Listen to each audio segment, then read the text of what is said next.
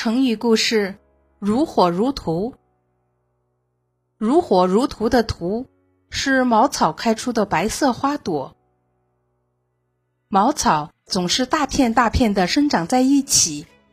当春天白色茅草花盛开的时候，白茫茫一大片，望都望不到边儿。而火呢，在熊熊燃烧的时候，也铺天盖地，势不可挡。如火如荼是形容磅礴盛大的样子。说起成语的来历，还得从春秋的时候吴王夫差当盟主说起。春秋后期，吴国的国力慢慢强盛起来，两代吴王接连征战，攻陷楚国，剿灭越国，还把越王勾践抓到吴宫里做了几年奴隶。接着又大败齐国，不可一世。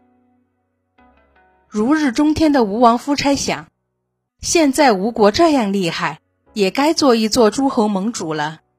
现任盟主虽是晋国，但这些年晋国渐渐衰落，气势远远不如吴国。诸侯盟主是时候换一换了。于是夫差召见了鲁国和魏国的国君。和他们说了自己的想法。鲁和魏都是小国，见夫差这么雄心勃勃要当盟主，就一个劲儿的附和。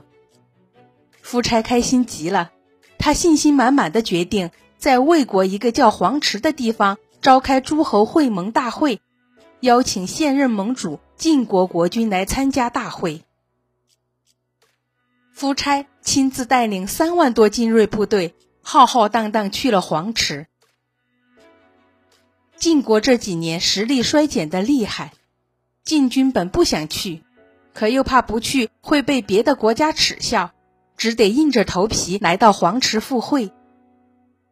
那会儿的诸侯们都特别讲排场，这么多国君聚到一起开会，怎么进会场，谁走第一，谁走第二，就有很大的讲究。晋侯是现任盟主，他坚持第一个进场，吴王却反对。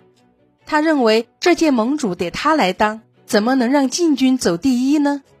但这话又不好明说，吴王就找了一个借口：当初周天子分封诸侯，吴国的祖先比晋国的祖先辈分高出许多，因此应该吴王走第一。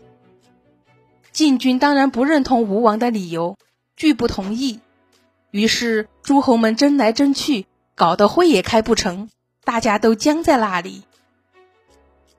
就在这时候，吴王夫差突然收到国内来的密报：越王勾践亲率大军攻打吴国，报仇来了。这消息如同当头一棒，夫差差点背过气去。想想前些年勾践在吴宫里当奴隶时，睡草窝，牵马车。跑前跑后，窝囊的像个夹着尾巴的老狗。怎么才放他回国几年呢？他就领兵来攻打我。夫差认为这是报信的人在搞鬼，一怒之下杀了报信的人。虽然杀了报信人，夫差心里还是慌的。万一消息是真的，这便如何是好呢？是赶紧回去，还是继续开会？如果现在回去，肯定会被诸侯们耻笑，以后要当盟主就更不好办了。如果不回去呢？万一勾践真的灭了吴国，后果不堪设想。就在夫差反复掂量的时候，坏消息接二连三的传来：勾践大军占领了京城，太子被杀，吴军已经溃不成军。又惊又怒的夫差连杀了七个报信人，他终于相信了勾践攻打吴国的消息。但是夫差也不打算就这样匆匆忙忙回去，为了诸侯盟主的位子，夫差决定拼一把。夫差下令让士兵们都穿好盔甲，拿好武器，把战马的嘴捆起来，免得嘶鸣。又把队伍分成左、中、右三部分。中军将士一律白衣白甲，打白色的旗帜，带白色羽毛的箭杆儿。这一万多人站在一起，远远的望去，真的像漫山遍野怒放的茅草花，气势磅礴。左军一万人，全部红衣红甲，打红色旗帜，带红羽毛的箭杆儿，那气势一眼看过去就像一大片熊熊的烈火。加上全部黑衣黑甲黑箭杆的右军，黑压压一大片，三军往起一站，真是军容盛大，如火如荼。三万人马悄不作声的来到了晋军营地前面，吴军摆好阵势，天刚蒙蒙亮时，吴王夫差亲自擂鼓，三万将士一起呐喊起来，呐喊声惊天动地，可是把晋军给吓着了。他赶紧派大臣去问是怎么回事儿。夫差声色俱厉的吼道：“晋国有负周天子的托付，完全没有一点盟主的样子了。这次会盟必须由我吴国来主持，不服的话就放马出来一战。”晋国的大臣赶紧回去将夫差的话告诉了晋军。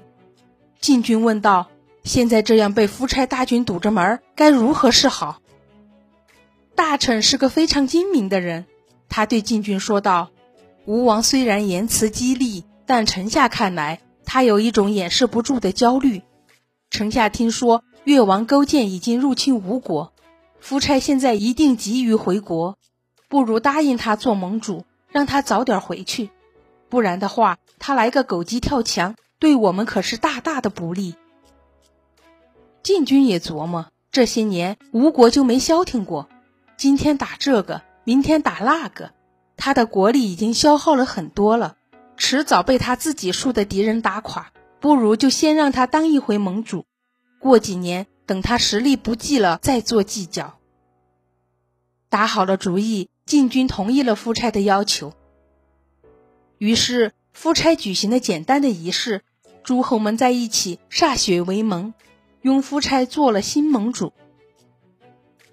推举新盟主的黄池大会，在夫差展示了如火如荼的盛大军容后，草草收场了。后来事情的发展竟然和晋军预料的差不多，因为连年征战，吴国国力衰退。几年以后，吴国真的被越王勾践所灭，夫差在阳山自杀了。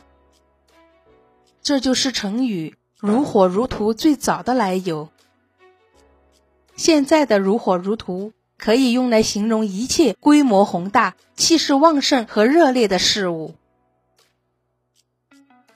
成语故事“如火如荼”就讲到这里啦，谢谢您的收听，我是虎虎老师，咱们下个故事再见。